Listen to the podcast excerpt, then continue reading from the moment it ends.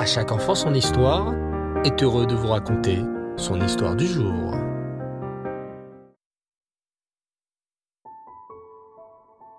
Bonsoir les enfants, j'espère que vous allez bien. Baruch Hashem. Ce soir, je suis très impatient de découvrir avec vous l'histoire de la parachat Kitetse. Cette belle paracha est remplie de mitzvot. Savez-vous combien on trouve de mitzvot dans cette paracha? 74. 74 mitzvot dans la parachat Kitetse. C'est une paracha vraiment très riche. Installe-toi confortablement et écoute attentivement cette histoire. C'est bientôt l'automne.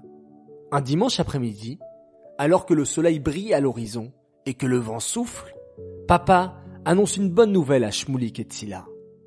Shmulik Tzila Petite surprise. Aujourd'hui, je vous emmène dans un champ de blé. En ce moment, c'est bientôt l'automne. C'est le meilleur moyen pour aller voir un beau champ de blé. En automne, explique papa, les agriculteurs sèment les graines et récoltent aussi les récoltes qui ont poussé. Youpi s'exclament Tsila et Shmoulik, tout excités. On est trop pressés de voir un champ de blé. Et peut-être même qu'on va voir des vrais agriculteurs, ajoute Shmoulik. Avec des grues géantes, s'exclame Tsila. Papa sourit et annonce. Départ dans cinq minutes. Couvrez-vous bien les enfants. En automne, il commence à faire frais. Shmoulik, mets ta petite veste en laine que maman t'a acheté ces vacances. Attends, laisse-moi voir quelque chose. C'est bon, papa. J'ai vérifié, déclare fièrement Shmoulik. Maman et moi, on est allé voir un spécialiste du chatnez et il nous a dit que ma veste est cachère. Une veste cachère? Tsila éclate de rire. Mais comment ta veste peut être cachère? Tu veux la manger? Mais non, Tsila, explique gentiment Shmoulik.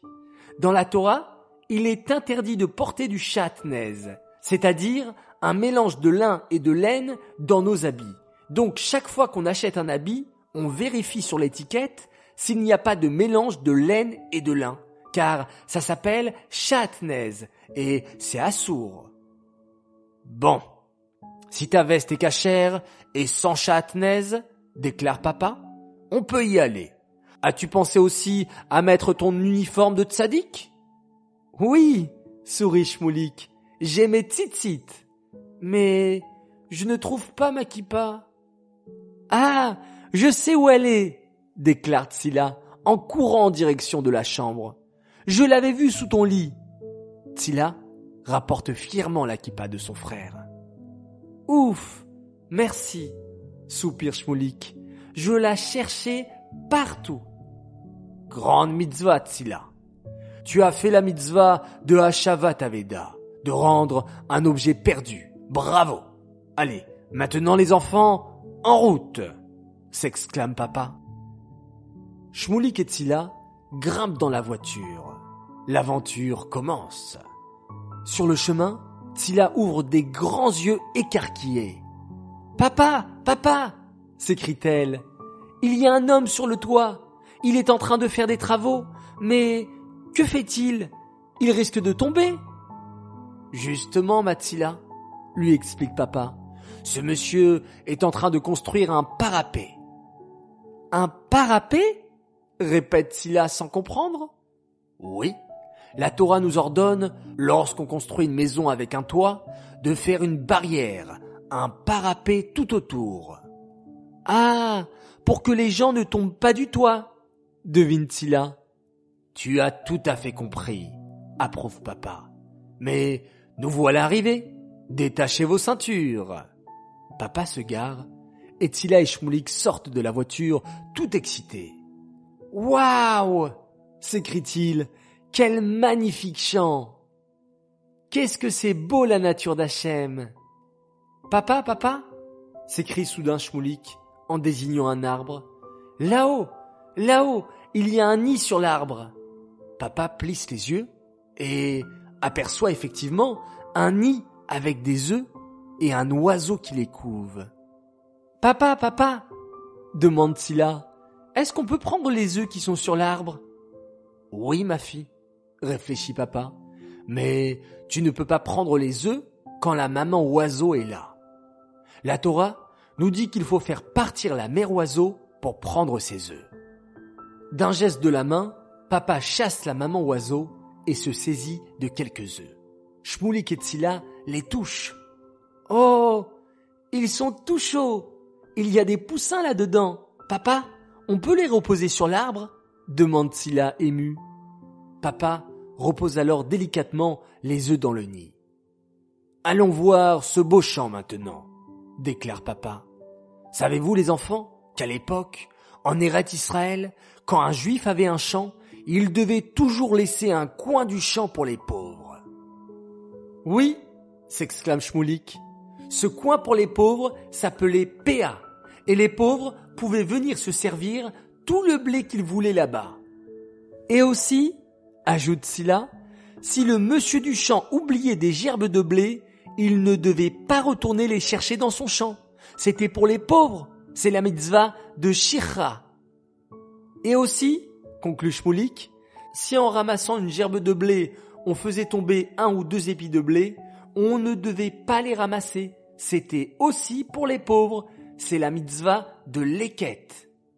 Oh, fantastique. Mais vous étudiez dans une école exceptionnelle. Bravo les enfants. Les félicite papa. L'après-midi se passe dans la joie et la bonne humeur. Les enfants, il est temps de rentrer maintenant, déclare papa. En voiture. Oh, c'était un bel après-midi, papa, dit Shmoulik en soupirant de bonheur. Oh, oui, on a vu et on a appris plein de belles choses, ajoute Silla. Et vous les enfants Grand jeu concours. Dans cette histoire, j'ai caché plein de mitzvot que nous apprenons dans la parachat Kitetse. À vous de les retrouver? Petit indice, il y en a huit. Haraba. Bonne chance à tous.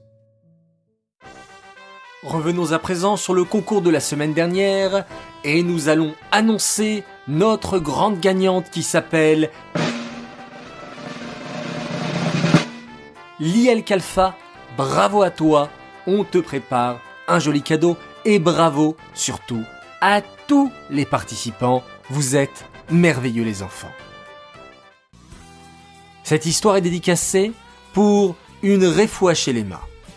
Écoutez bien les enfants, réfoua chez les mains, guérison complète et rapide pour Carole, Bat, Fanny.